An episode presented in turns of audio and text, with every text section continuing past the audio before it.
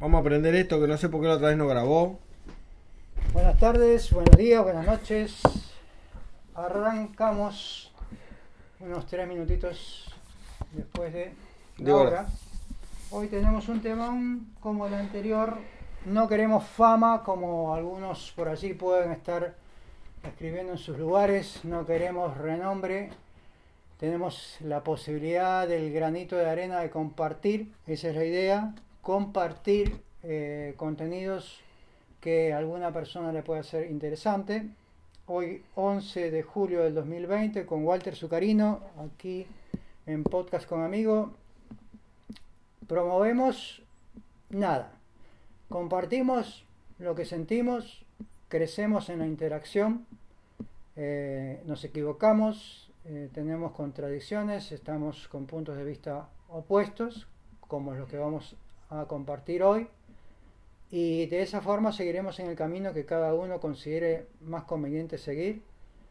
Eh, quizás lo de hoy sea un poco para algunos chocante lo que se va a develar en alguna información que puede ser como eso, una información más o puede ser algo que aporte para, para los que están en este momento compartiendo esta información, los que nos están viendo. Walter Zucarino, eh, Martín Robinson y otros amigos que han interactuado en podcast con amigos tenemos esa idea, compartir, no sé si el conocimiento, no sé si una verdad, no sé si una información, pero sí conseguimos que hay que tener una constancia y una práctica en el día a día, inclusive para hacer esto que estamos haciendo de transmitir. Usar los medios para dejar algo que pueda aportar en lugar de estar transmitiendo a veces cosas que no nos dejan absolutamente nada. Pero somos conscientes de que si no hacemos la práctica diaria, en el diario vivir de esto que hablamos a, a menudo, es una falsedad estar compartiendo con ustedes lo que nosotros vemos, nos interesa o nos puede llamar la atención. Sí, Buenas tardes, buenos días, Buenas buenas tardes. noches, va. ¿Todo bien, Martín? Un Sí, placer. como decís vos, no, compartir o decir algo que uno mismo no, no practica como que no, es una incoherencia. O sea, compartir de... No quiere decir que sea la verdad, no es la verdad absoluta, es la verdad de uno momentáneamente y al otro día o al rato puede cambiar, o en un tiempo, ¿no? Puede cambiar nuestra esa realidad, darnos cuenta de que no era así, que era de otra manera. Y bueno, en su momento estuvo en lo cierto y hoy está en lo cierto para cada uno. Como, como es, ¿no? Como lo sentimos. Tal vez mañana no, o tal vez dentro de un rato, ahora mismo estamos hablando y yo me doy cuenta de algo, o él se da cuenta, o nos damos cuenta de algo y, y de repente nos cambia la percepción, o no. No sabemos, ¿no? ¿Y, y- qué, qué sientes tú hoy en la segunda parte de lo que vamos a compartir?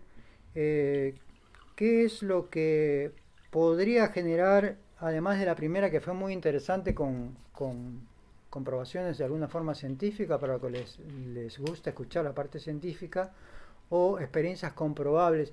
¿Qué crees que podamos nosotros ahora eh, en, en este rato de media hora o un poco más, de repente se irá, eh, dejar como, como experiencia para, para nosotros también, porque somos los primeros que vamos a experimentar este instante, Sí. y con los que están interactuando, ¿qué, qué es lo que podamos este, eh, dejar de, como esencia en este mensaje de la, de la reencarnación sí y la reencarnación no? Y cada uno tendrá su propio punto de vista, ¿no? Como hay... Yo en un momento dije religiones, me, me equivoqué, culturas. Hay diferentes culturas, algunas creen, otras no creen y otras están muy apegadas a ello de que sí, de que esta vida es la es, es una vida negativa y que hay una vida mucho mejor después de y otras culturas piensan que esta es la vida aquí y ahora y que no hay reencarnación y cada uno piensa lo y cree lo que cree y es correcto, ¿no? Cada uno tiene su punto por- de ¿Por qué dices tú que te equivocaste? porque no porque desde el punto de vista religión no no no me- no, no me quiero meter en la parte de religión, cultura. Cultura con respecto a eh, el budismo, el no sé, el- el- los que creen en Jesús, la- las iglesias y eso, o sea, son religiones y yo creo que eso, más allá de eso hay culturas, porque dentro de cada uno hay personas y las personas de repente pueden creer o no, aunque, aunque practiquen esa, esa religión. Entonces algunas están en una religión que sí creen, pero mismo las personas, eh, hay personas que no creen estando mismo en la religión, ¿no? Pero dijiste correctamente, eh, porque esto lo hablamos fuera de cámaras. Vos, Sí. vos escribiste correctamente religiones y el que se equivocó soy yo. Ah, bueno.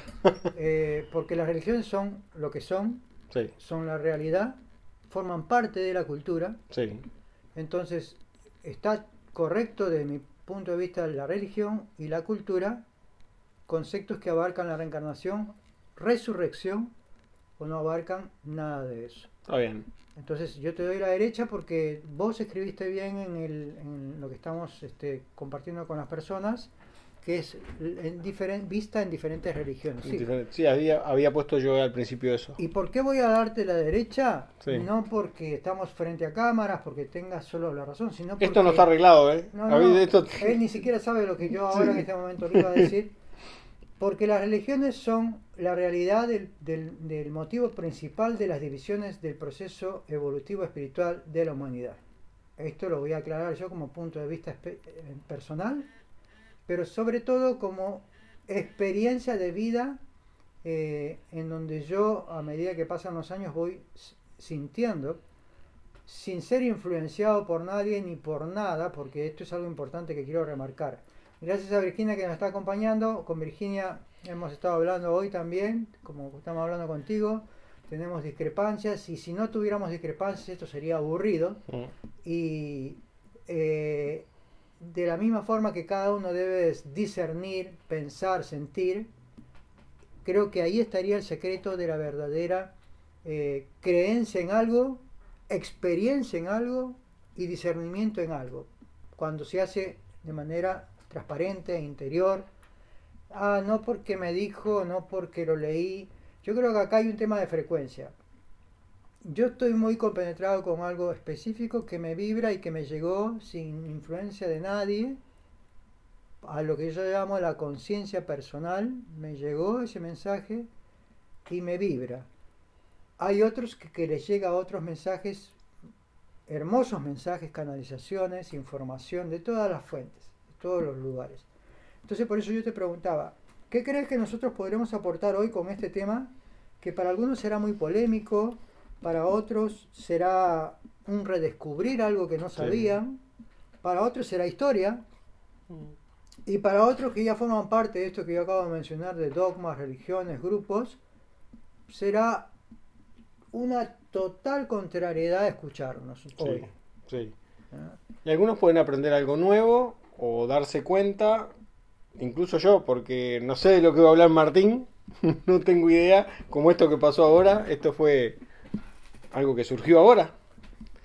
Y es aprender, aprender, ¿no? Y hay que tomarlo todo co- como es, ¿no? Cada, cada tribu, cada religión, cada filosofía, cada forma de vida tiene su propia creencia. Y es su, es su realidad en ese momento. Y hay que respetarla, ¿no? Más allá de que uno esté o no de acuerdo. Es como, como es, ¿no? Cada, como, como el budismo, como el chamanismo. Cada uno tiene su, su punto de vista y desde su punto de vista es correcto. Ese es un estado de conciencia y de comprensión eh, correcto o acorde a lo que cada individuo, cada ser humano ha desarrollado y experimentado. Es decir, por eso es correcto también, unos dirán, no, pero hay otras perspectivas, hay otras formas de tener. Yo creo que todo va en función a medida que vos vas trabajando tu proceso o hay algo también que sobrepasa eso. A mí me ha pasado que estar muy disciplinado con una determinada esencia de una determinada filosofía médica me ha permitido saber más, y esto quiero ser bien claro y conciso, que millones de personas en el planeta con respecto a ese conocimiento puntual. Ojo, a ese conocimiento.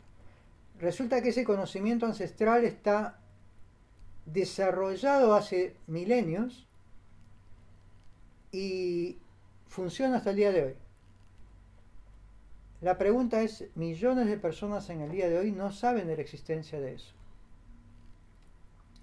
¿Cómo yo podría juzgar lo que está bien para ellos, lo que está bien para mí, si yo me dediqué a esa filosofía, a aprender eso, porque me interesó?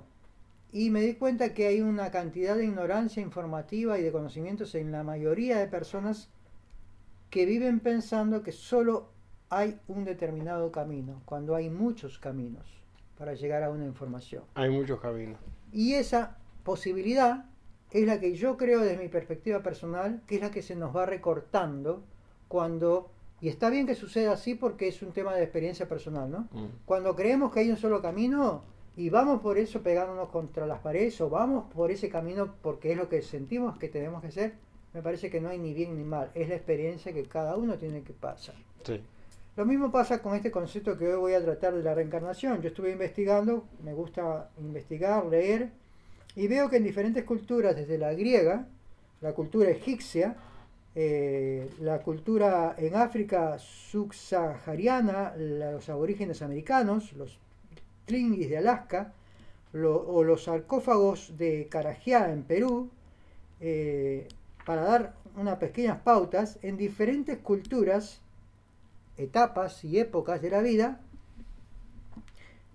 vamos a empezar por, por- Grecia, para, para tirarnos un poco más hacia Occidente.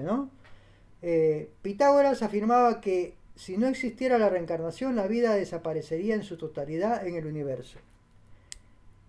En el antiguo Egipto, el libro de los muertos describía los pasajes y obstáculos que debía atravesar el alma después de la muerte para tener éxito y pensaban que la reencarnación estaba destinada solo para grandes almas.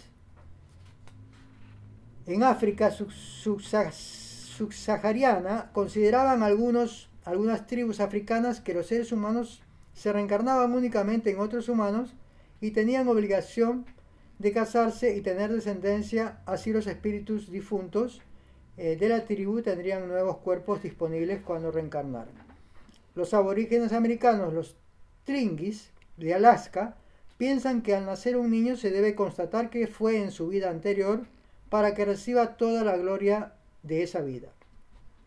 En los sarcófagos de Carajá en Perú, dominaba fuertemente la idea de que corromperse, de que de corromperse el cadáver, concluía también la vida que experimentaba el ser amado más allá de la muerte, es decir, a través de esa estructura creada de los sarcófagos con diferentes técnicas habían generado un recubrimiento para que ese cuerpo tuviera un pasaje de vida después de la muerte que era en base a lo que ellos creían de este tipo de, de construcción. Unos a nivel físico llevaron la creencia o, o el pensamiento o el discernimiento, otros a nivel filosófico y otros también lo experimentaban en ese momento desde una perspectiva eh, mística, podría decirse, ¿no? Diferentes, diferentes lugares con diferentes eh, formas de ver la vida. Pero yo después hice un análisis y me quedé pensando, hubo un ciclo en la Tierra donde los continentes prácticamente estaban unidos Mm.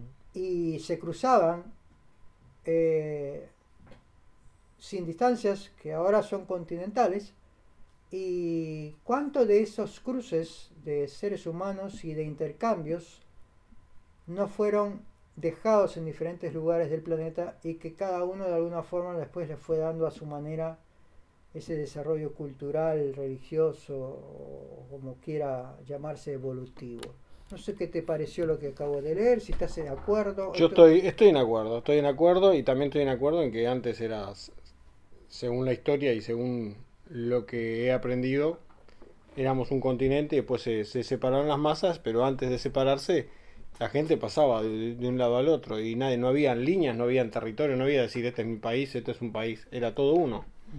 Y sí, ahí se mezclaron culturas, se mezclaron personas, se mezclaron religios, se mezcló todo ahí. Y ahí puede haber pasado, o sea, todo lo que hoy conocemos, ¿no? Y inclusive hay, hay mezclas de- de religiones, ¿no? De unas con otras, que han pasado años y se han mezclado y se han fusionado en una en dos, o, una se ha fusionado en diez. O sea, diez se fusionaron en una. Es para ser objetivos con Claro. respecto a dónde sale la información. Esta fuente de información es importante aclararlo. La saqué de fuenterememory.com, que lo pueden encontrar en la web para que ustedes vean la fuente de dónde se saca. Pero esto es la, la segunda parte de la reencarnación visto desde distintas culturas. Esto es lo que yo arranco como eh, contrapartida de lo que voy a, a plantear eh, en, otro, en, otra, en otra etapa en este podcast, estamos en 14 y cu- y 50, Mm. con respecto a lo que creían las culturas y lo que dice eh, la reflexión del libro Durante, que es la que la información que yo manejo por experiencia personal y que contradice todos estos procesos del, del proceso evolutivo de la mente del ser humano con respecto a la reencarnación. Eh, pero tú habías preparado también eh, otros materiales. Sí, yo estuve mirando, observando y también observé sobre la egipcia eso y está muy... O sea, concuerdo en todo, en todo lo que he leído, sobre todo lo que has, lo que has leído. Y me llamó peculiar atención sobre... A mí me gustó siempre mucho el budismo y sobre otra religión de, de Indonesia que la había escuchado hace tiempo y ahora me, me, metí más en el tema para poder compartirlo con ustedes.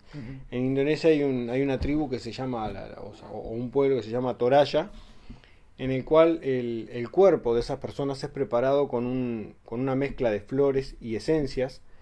Y, o sea, se prepara un líquido, como un té, y se le inyecta cuando la persona fallece, se le inyecta en el cuerpo y ese cuerpo no se pudre, queda así por meses, incluso años, queda tal cual, ¿no?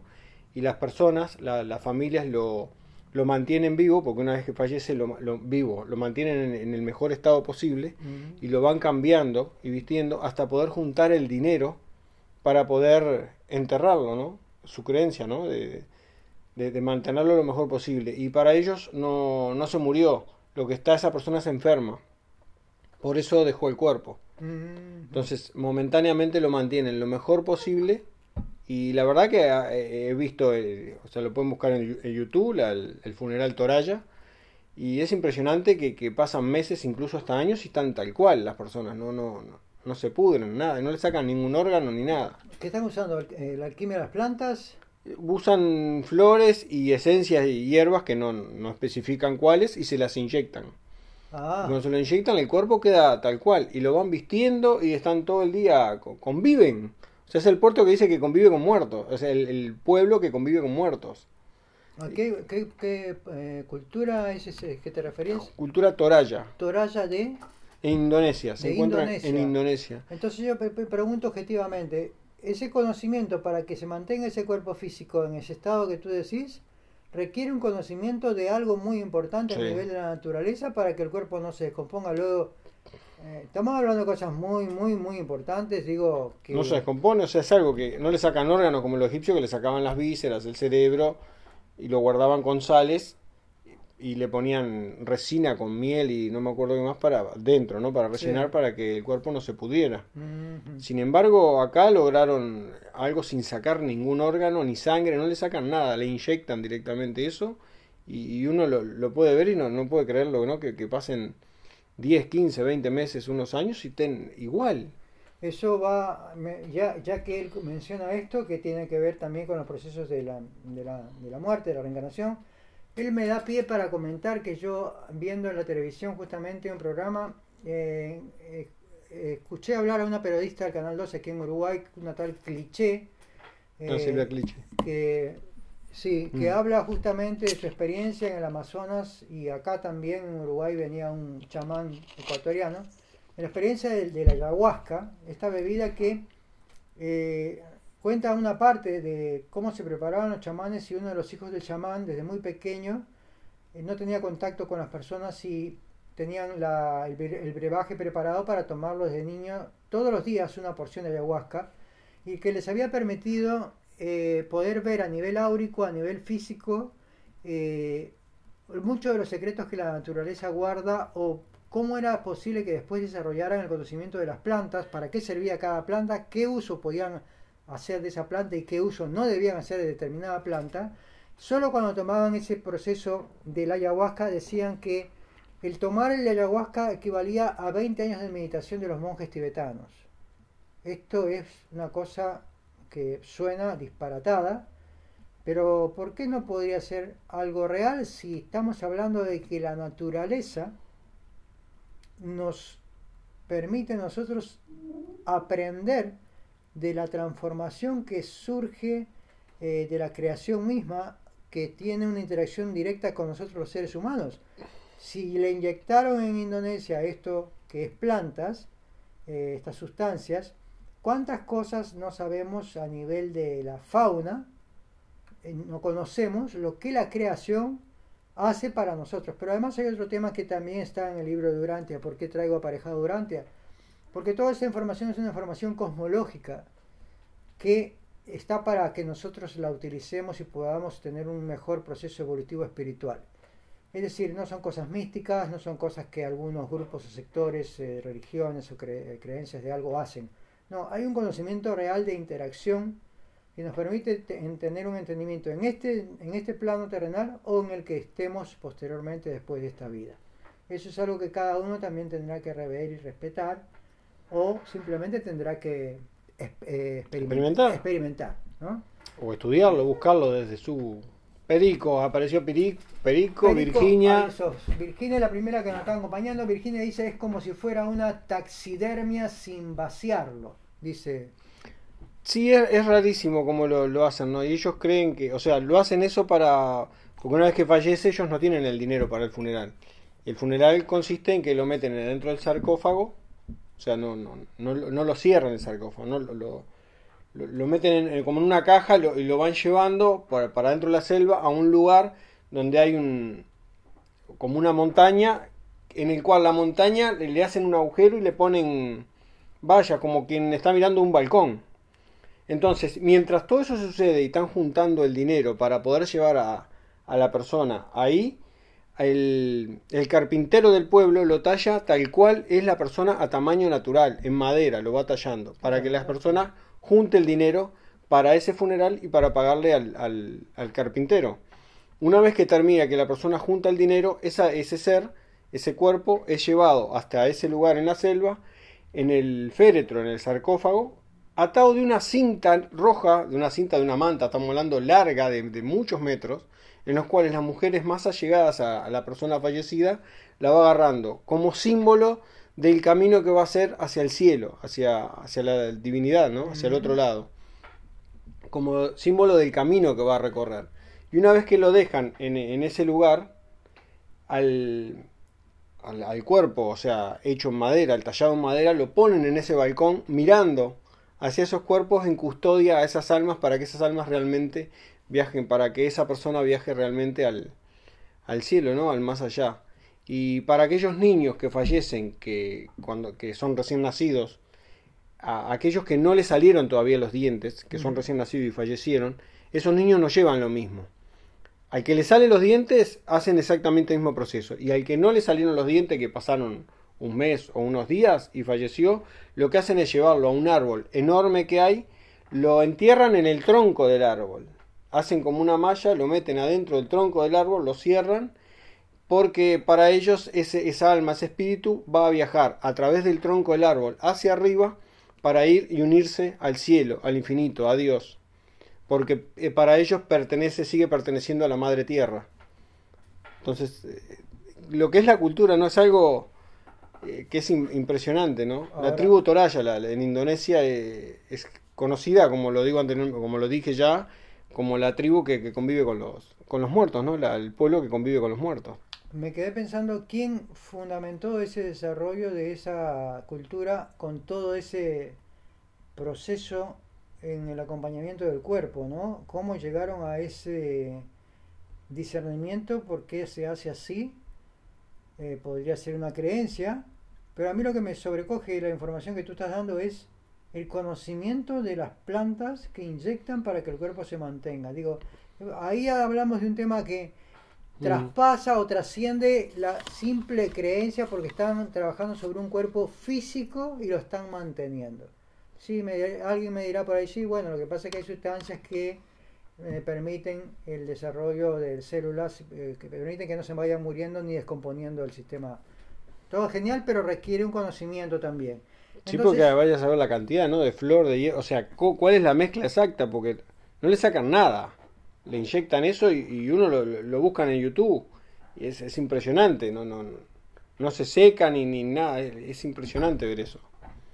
Voy a leer ahora lo de Durante para después seguir con el contenido de este podcast y, quiero que me hagas recordar que hablando de plantas quiero mencionar algo también del conocimiento médico ayurveda, creadores de la técnica de la rinoplastia, que hoy en Occidente es muy conocida, pero que es creada por los ayurvedas es lo que yo tengo de información. En los documentos durante y la reencarnación, esto se los comparto para que tengan una visión distinta, lo pueden encontrar en, eh, en este caso, el link también se los puedo pasar para las personas interesadas. Estudios de las escrituras.blogspot.com del año 2016 de documentos de Urantia. Dice, los documentos de Urantia niegan la reencarnación. Esto puede ser desconcertante para algunos lectores afines a las creencias orientales.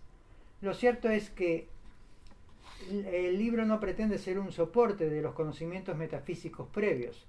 El libro de Urantia declara ser una revelación y señala que todas las creencias humanas son diseñadas mediante el ensayo y error en procesos sociales evolutivos.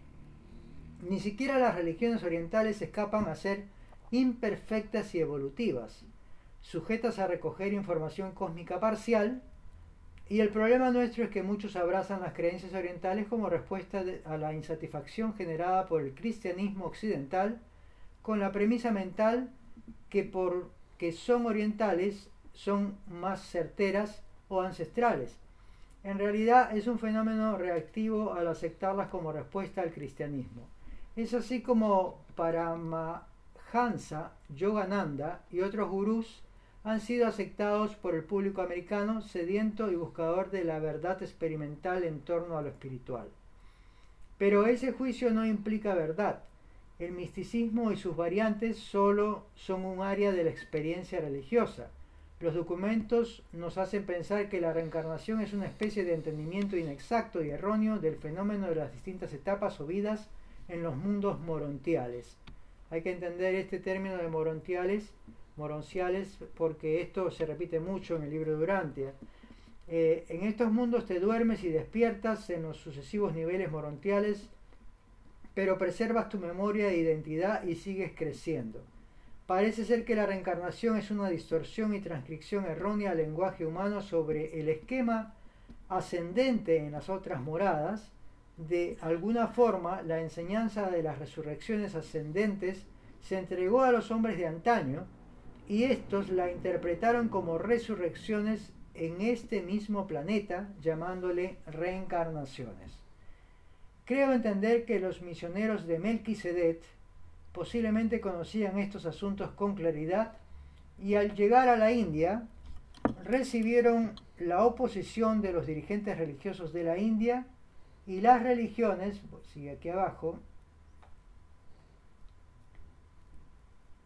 y las religiones antiguas la adoptaron dando a entender que los niveles están en este mismo planeta al nacer en diferentes épocas. O sea, se reencarnaría siempre en este mismo planeta en diferentes épocas.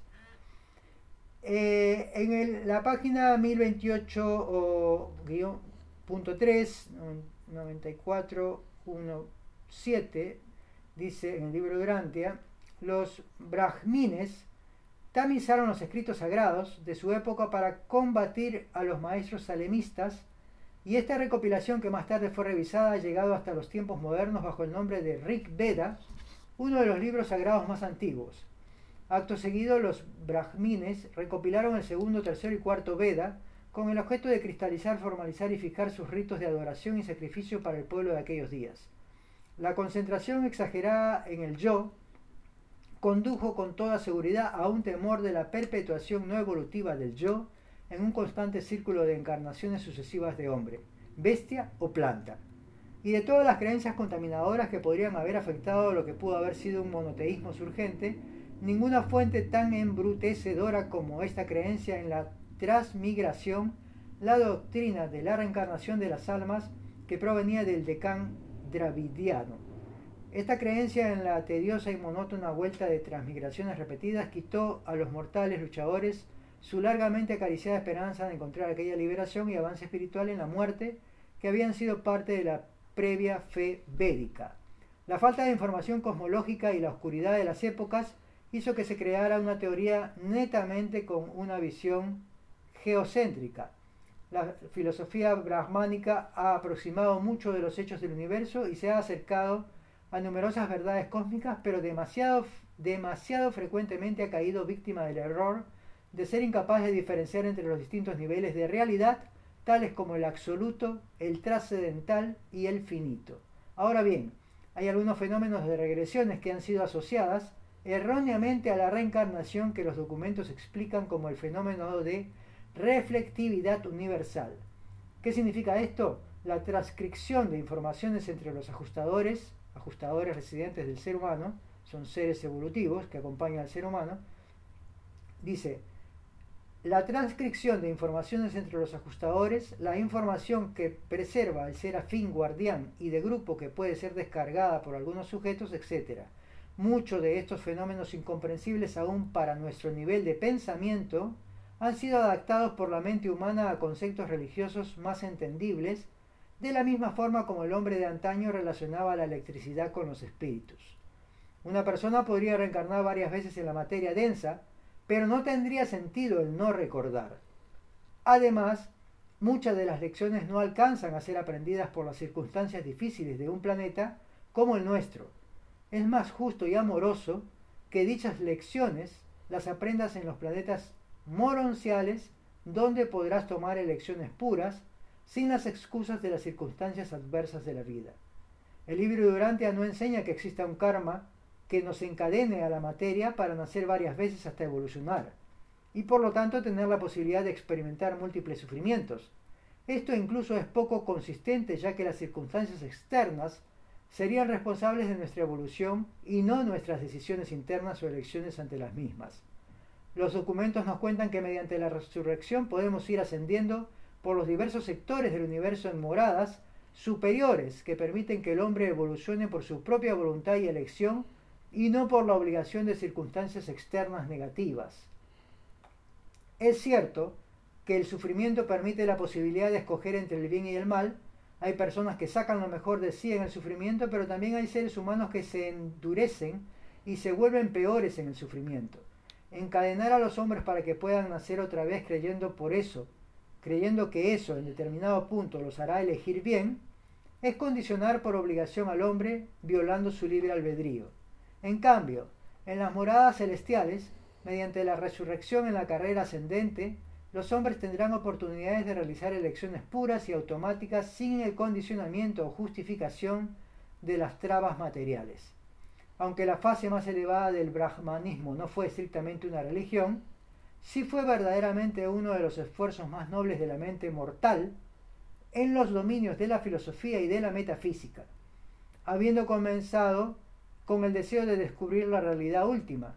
La mente hindú no se detuvo hasta haber especulado sobre prácticamente todas las fases de la teología, excepto el esencial concepto dual de la religión, la existencia del Padre Universal de estas de todas las criaturas del universo y el hecho de la experiencia ascendente en el universo de estas mismas criaturas que tratan de alcanzar al Padre Eterno, quien les ha mandado ser perfectos así como Él es perfecto.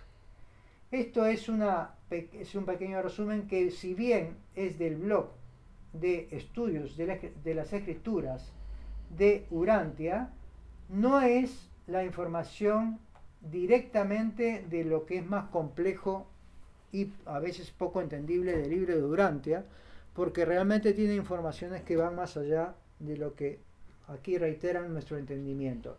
A mí me causa, en alguna parte de esta lectura, me causa algo muy, pero muy reconfortante, que es que si nosotros hemos venido siguiendo, no sé si como corresponde, o como creencia personal, o como vivencia, que las reencarnaciones son un proceso de oportunidad para seguir aprendiendo y evolucionando, yo ahí siempre sentí de que sería una linda oportunidad que pudiéramos seguir evolucionando y creciendo como lo como estoy seguro que cada uno lo va a hacer en su tiempo y en su forma, pero no tiene que ser justamente necesariamente en este plano terrenal, ya que estaríamos siendo eh, de alguna forma eh, subjetivos con la realidad cósmica de la creación, en donde pensaríamos que solamente este lugar, la Tierra, es el único lugar exclusivo para poder evolucionar, ser felices y poder seguir creciendo como seres, como, como espíritus o como energía. Yo sentí desde un principio, eh, esto nadie me indujo a esta, a esta información, no fui a ningún lugar para encontrar este libro, fue algo que mi subconsciente me dijo, basta de medicina china, necesitas, las palabras fueron contundentes, tienes que leer esto. Yo giré mi cabeza en ese momento y vi ese libro y nunca entendí qué era. Cuando vi el contenido empecé a experimentar, a experimentar un conocimiento distinto y después tuve experiencias paranormales distintas que nunca había tenido. Entonces, acá todo lo que hablamos es experiencia personal de cada persona, es puntos de vista de cada persona, es estados de conciencia de cada persona y lo que cada ser humano pueda vivir y experimentar me parece que es una oportunidad de vida. Como esto que tú acabas de comentar, eh, por eso te dije que me hicieras acordar el tema de, la, de cómo mantenían este, este, esta cultura a ese cuerpo físico. Bien, los ayurvedas eran capaces y son capaces, los médicos ayurvedas, de modificar eh, huesos o zona ósea con un conocimiento de plantas increíble que vuelve a su origen el estado deforme de ese hueso. Entonces la pregunta es, si estamos hablando de reencarnación, de resurrección, de que cada uno tiene su enfoque, su forma de ver la vida y su trabajo personal,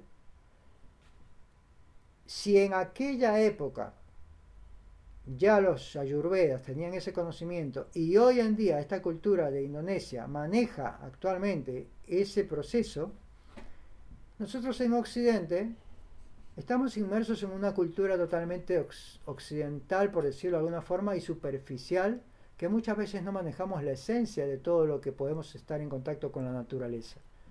O sea que podríamos traer como, como ejemplo tu experiencia vivencial cuando te tuviste el accidente que lo mencionaste en el podcast anterior.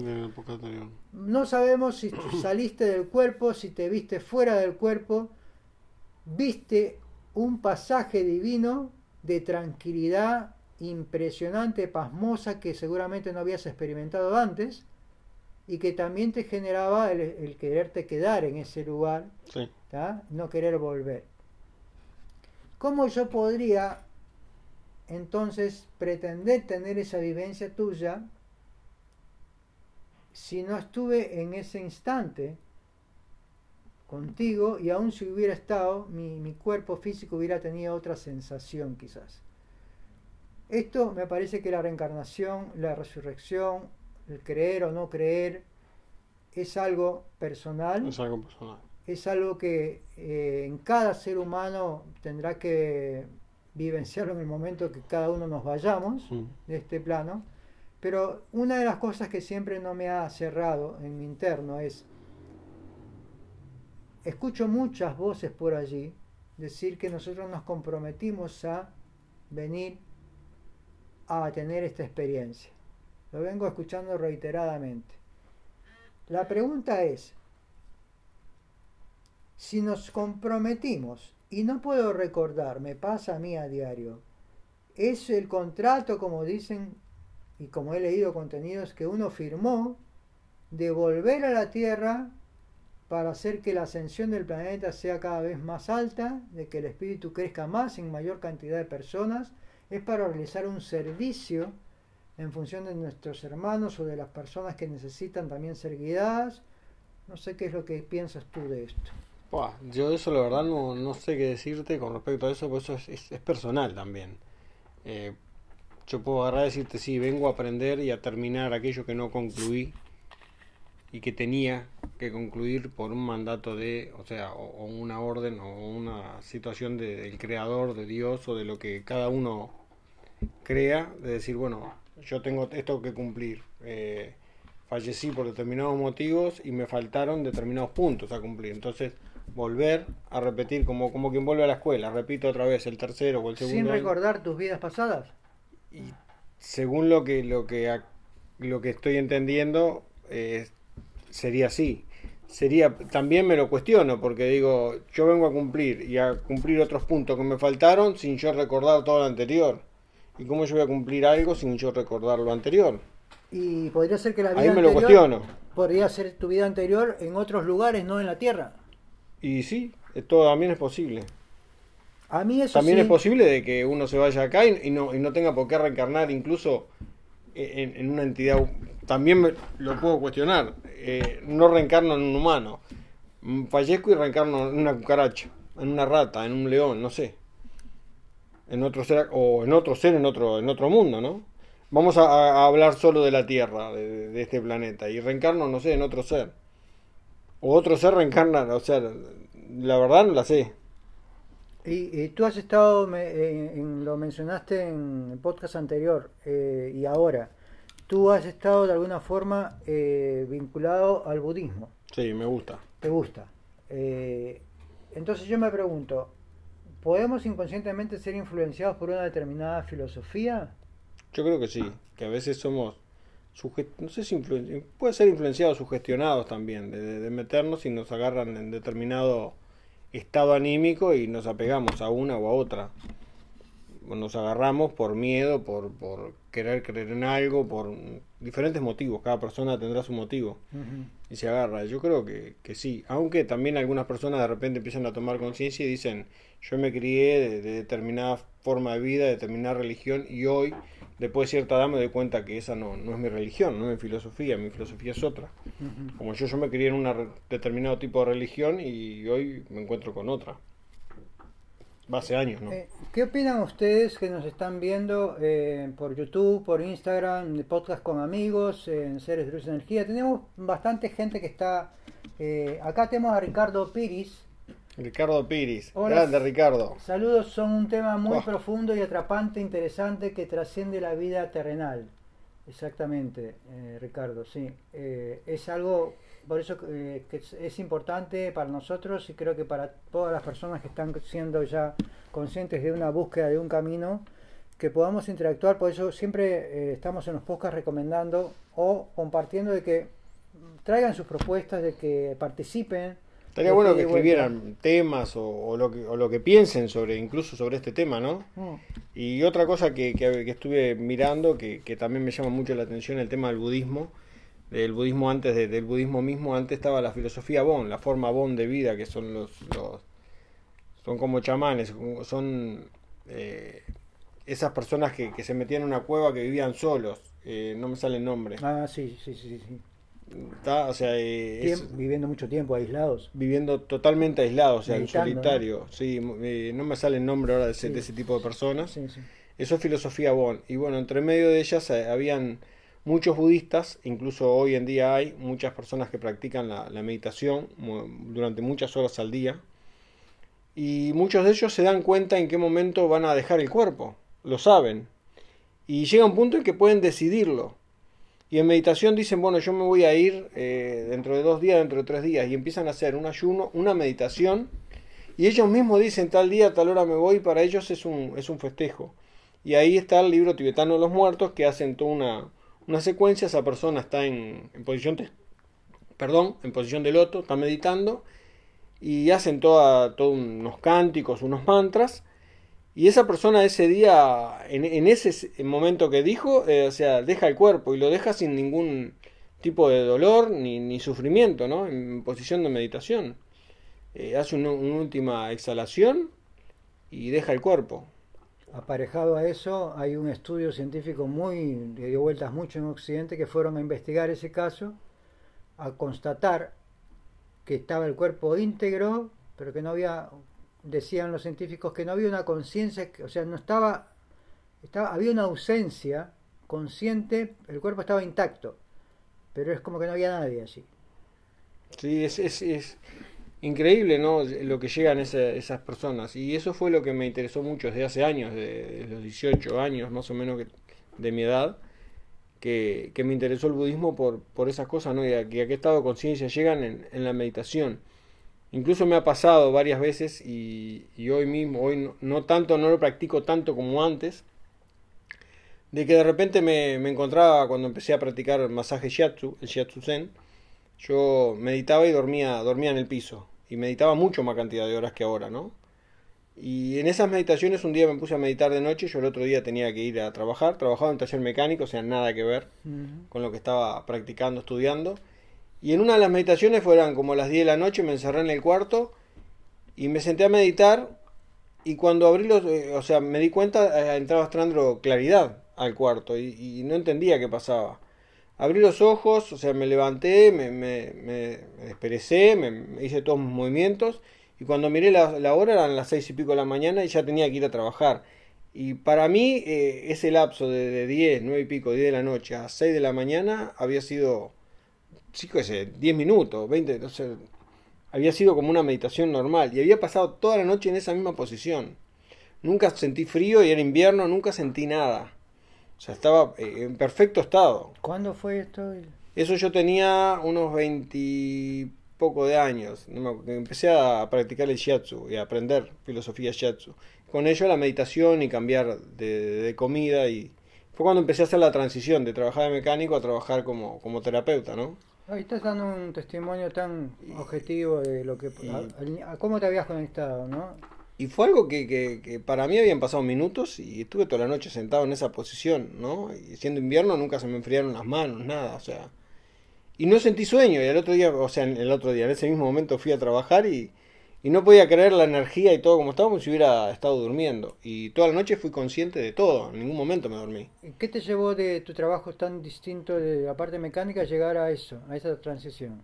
Toda esa transición fue por, por un problema que tuve de, de, de úlcera, esófago, estómago, me pasaron un montón de cosas y me medicaban y, y bueno, en ese momento me iban a, Podrías haber optado por otro camino, seguir Sí. por la misma y optaste por esto, pero que fue una... Opté por ese camino porque me iban a operar y yo no me quería operar y dije de ninguna manera me, me voy a sacar el esófago para ponerme un tubo de plástico o, o buscar, porque también se estaba buscando un cordero que fuera compatible, el esófago que fuera compatible conmigo.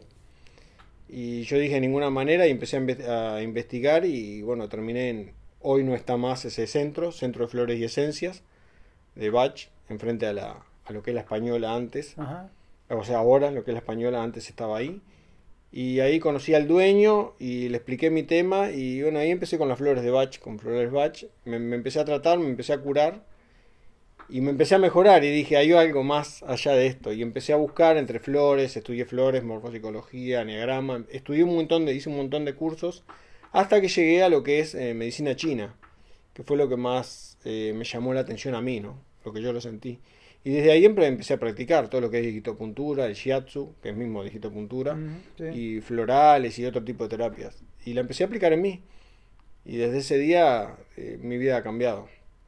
Muchísimo. Entonces es una realidad, es una, un testimonio de la vi- vivencial. Sí. Esto no es una creencia No. como, como para muchas eh, generaciones y culturas en el mundo. La vivencia, la práctica del día a día eh, requiere eso, eh, experimentar para poder entender a veces la- el significado de una determinada conciencia. Eso es lo que yo hablaba de la creencia y de la certeza, ¿no? Entonces yo puedo tener la creencia de que tal filosofía o tal existe vida después de la muerte, o sea, puedo tener una creencia. Ahora, cuando yo tengo una certeza, eh, eso es, es de esa manera. Yo puedo decirte, vos crees que te llamás Martín o vos tenés la seguridad que te llamas Martín, o sea, tenés la certeza que sos Martín.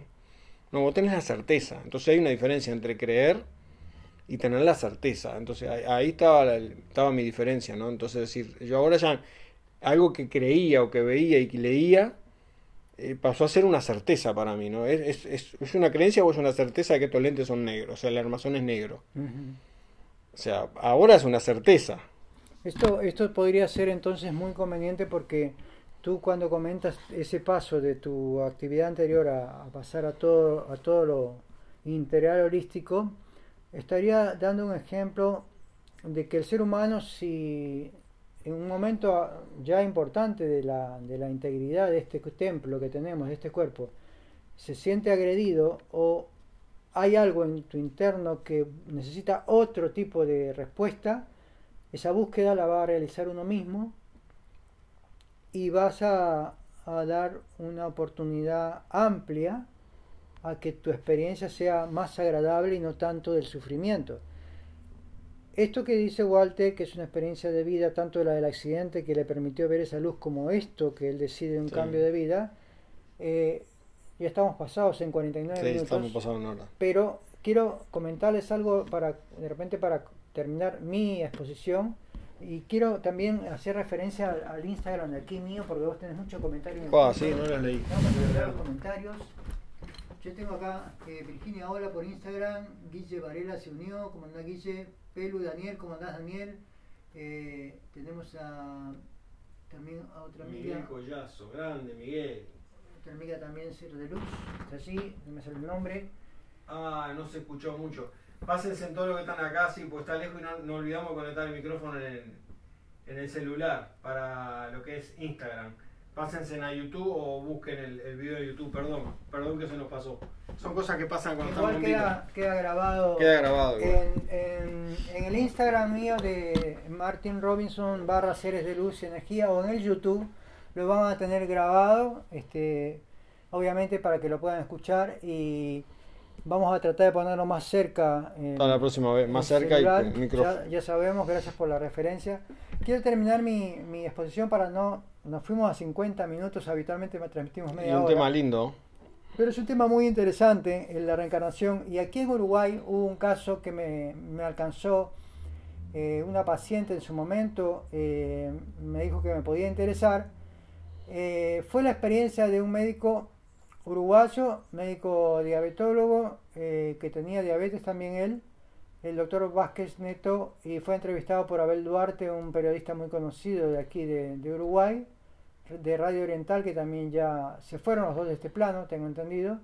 Y este eh, doctor, cuando lo entrevista a Abel Duarte, eh, le pregunta si no tenía miedo de contar la experiencia de vida después de la, de la vida, como dice el doctor Vázquez.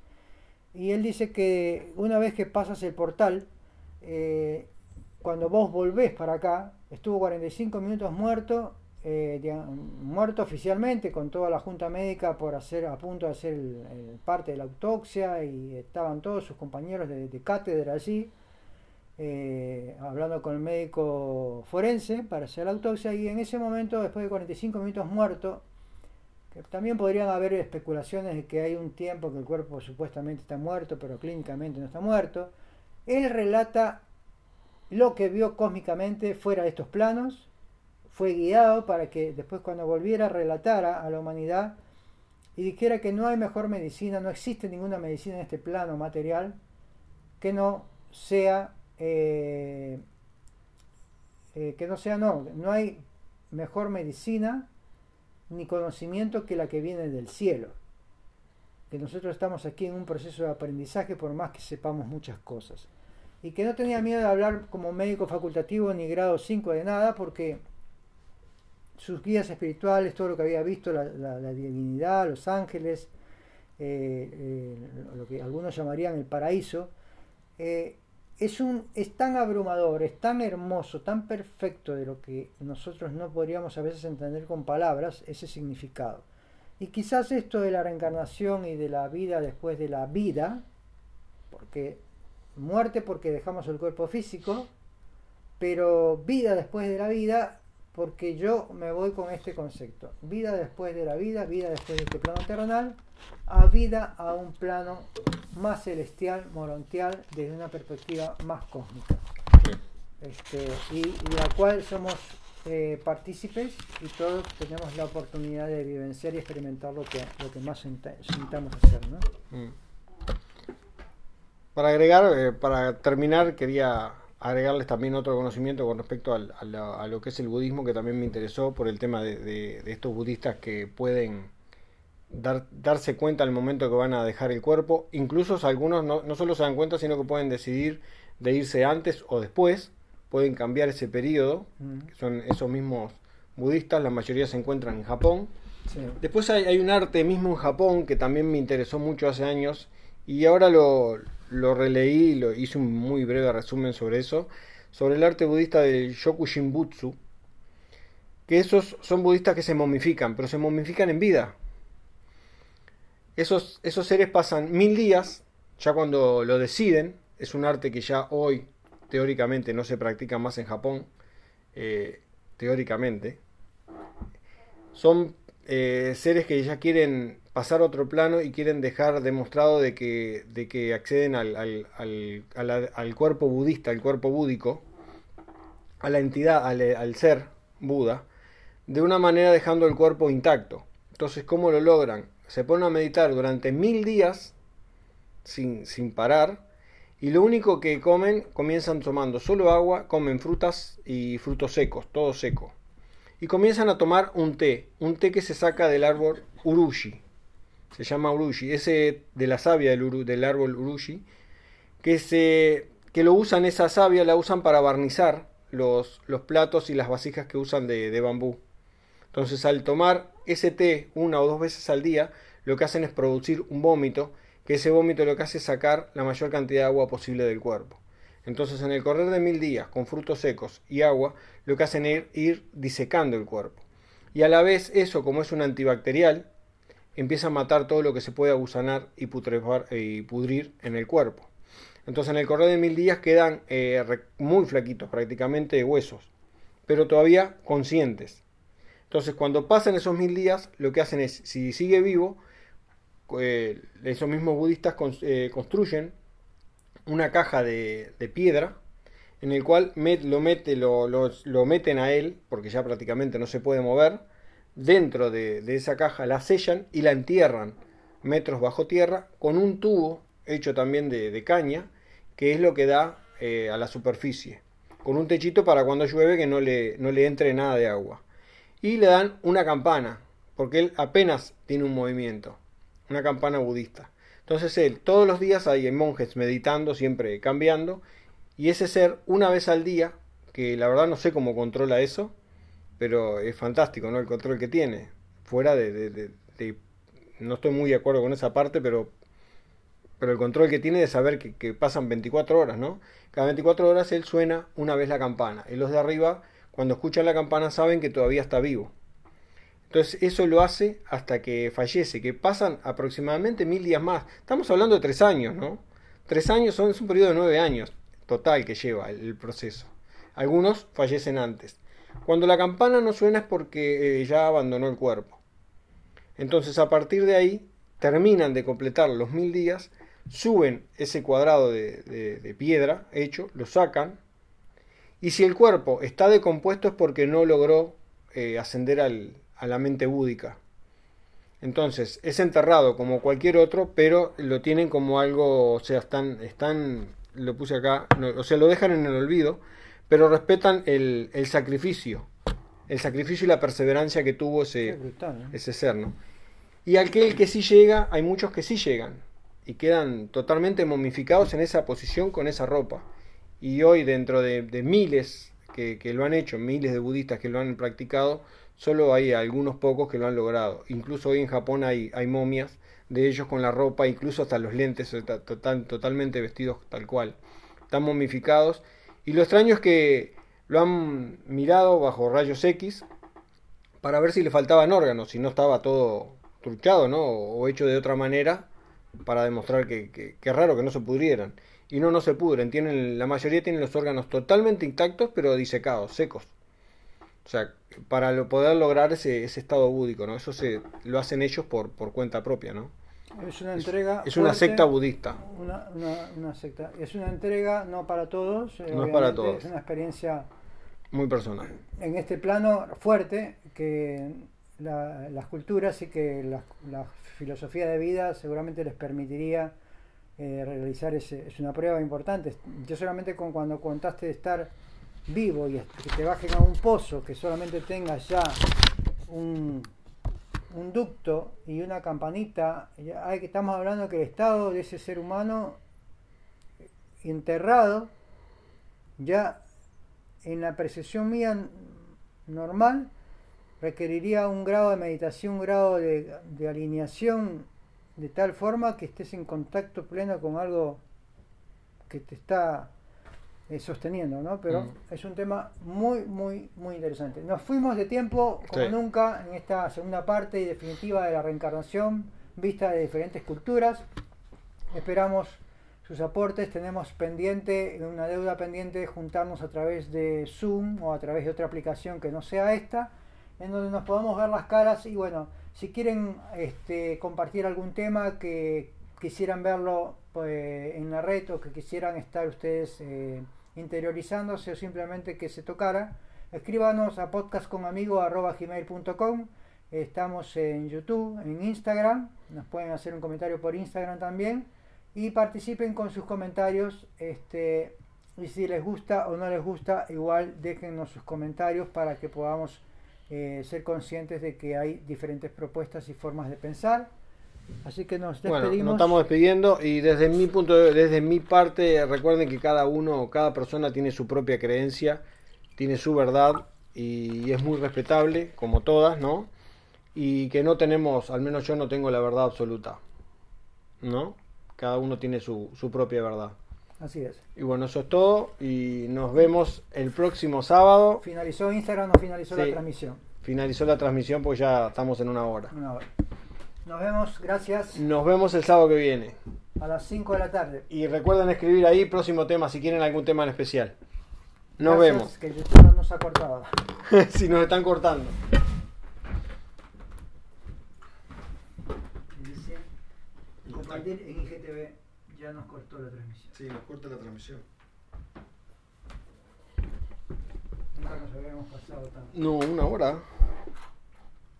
Espero que esto haya estado prendido. Sí, estaba todo prendido. Si no grabó este, estamos en el horno.